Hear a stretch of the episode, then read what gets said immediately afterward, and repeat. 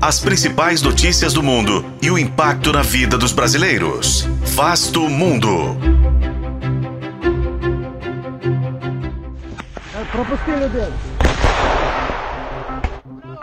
A Ucrânia se prepara para uma grande ofensiva em 2024, com o objetivo de retomar metade dos territórios ocupados pela Rússia desde o início da guerra e já apresentou uma lista de armamentos que precisa para alcançar o sucesso.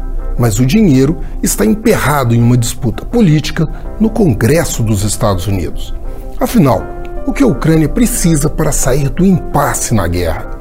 Este é Vasto Mundo podcast de Relações Internacionais do Tempo, e juntos vamos saber mais sobre o conflito na Europa. If Putin takes Ukraine, he won't stop there. O presidente dos Estados Unidos, Joe Biden, fez um apelo aos republicanos, alertando que Putin pode se beneficiar da divisão dos norte-americanos. Mas os republicanos barraram no Congresso o pacote de mais de 100 bilhões de dólares de ajuda para a Ucrânia e para Israel. E, a um ano da eleição presidencial, a disputa pode se arrastar. Para garantir a ofensiva contra a Rússia no ano que vem, a Ucrânia apresentou uma longa lista de armamentos necessários. Segundo dados da agência Reuters, entre os pedidos estão mais tanques M1 Abrams, projéteis de artilharia de 155 milímetros, mísseis ATA-CMS com alcance de até 300 quilômetros de distância.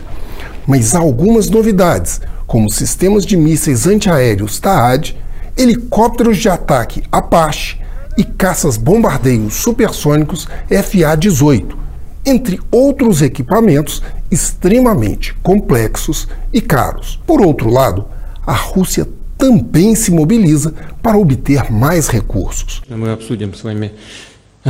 O presidente Vladimir Putin viajou para a Arábia Saudita e para os Emirados Árabes, onde se reuniu com os líderes dos dois países. O objetivo é reduzir a produção de petróleo e aumentar as receitas com a exportação do combustível, que renderam mais de 11 bilhões de dólares em receitas para Moscou somente em outubro deste ano. É o mais alto valor desde maio de 2022 contornando as sanções econômicas aplicadas pelos países ocidentais e financiando a continuidade dos ataques do conflito, que já custou a vida de mais de meio milhão de pessoas. Eu sou Frederico Duboc e este foi Vasto Mundo. Acompanhe este e outros episódios no YouTube, nas plataformas de streaming e na programação da FM O Tempo.